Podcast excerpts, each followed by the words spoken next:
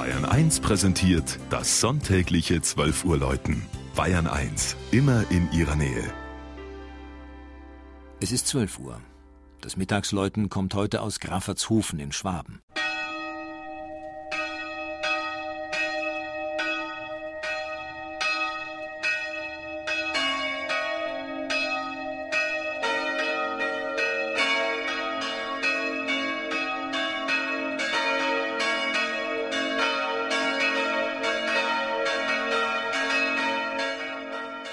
Graufertshofer Bettelsack, Weißerhorer Schenestadt.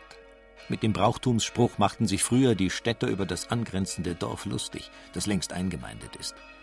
Dabei muss sich Graffertshofen im schwäbischen Rottal durchaus nicht verstecken. Die Herren von Weißenhorn wohnten wohl zuerst auf einer Burg im Dorf, und in einer Urkunde von 1332 wird die Kirche von Graffertshofen als Mutterkirche von Weißenhorn bezeichnet. Das Patrozinium der Filialkirche St. Cyriakus deutet auf eine Gründung im 9. Jahrhundert hin.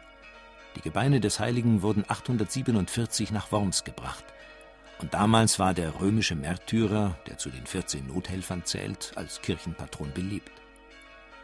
Auf einer Vortragsstange führt Cyriakus einen schwarzen Teufel in Ketten.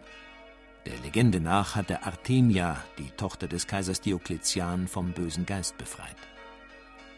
Das Gotteshaus wurde um 1500 gebaut. In einer Mauer verstecken sich noch Reste der Vorgängerkirche. 1758, vor genau 250 Jahren, erhielt der Innenraum seine schmucke Barockfassung.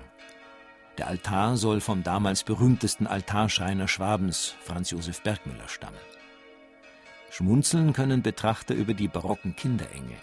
Einer bohrt doch tatsächlich in der Nase. Altar und Deckenbilder schuf der Weißenhorner Maler Franz Martin Kuhn.